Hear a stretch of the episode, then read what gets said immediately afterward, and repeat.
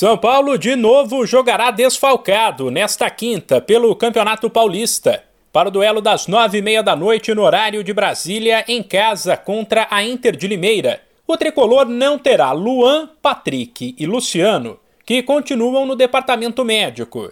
O técnico Rogério Ceni deve definir a escalação minutos antes da partida. Ele tem promovido um rodízio de atletas neste começo de temporada para dar oportunidade a todo o grupo de mostrar serviço e evitar lesões.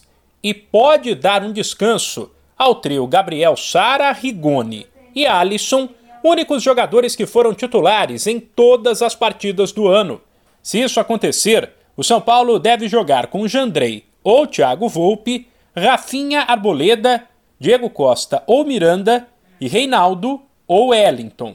No meio, Nestor, Igor Gomes e Nicão e na frente Éder, Marquinhos e Caleri. O tricolor, mesmo com dois jogos a menos, é o vice-líder do grupo B, com sete pontos. O outro grande que entra em campo nesta quinta pelo Paulistão é o Santos. Sete da noite, o Peixe visita o Mirassol e poderá assumir a liderança do grupo D. Para isso, terá que vencer e torcer para o Red Bull Bragantino, que no mesmo horário recebe o Água Santa, no máximo empatar. A missão do Peixe, porém, não será tão fácil. Primeiro, porque o Mirassol, há alguns anos, tem se firmado como um dos melhores times do interior. Segundo, porque o Santos jogará desfalcado. O zagueiro Velasquez, com um problema muscular, está fora, assim como o meio-atacante Ricardo Goulart, poupado para evitar uma lesão.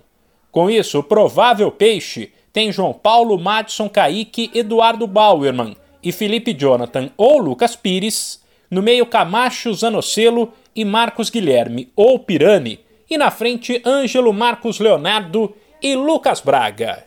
De São Paulo, Humberto Ferretti.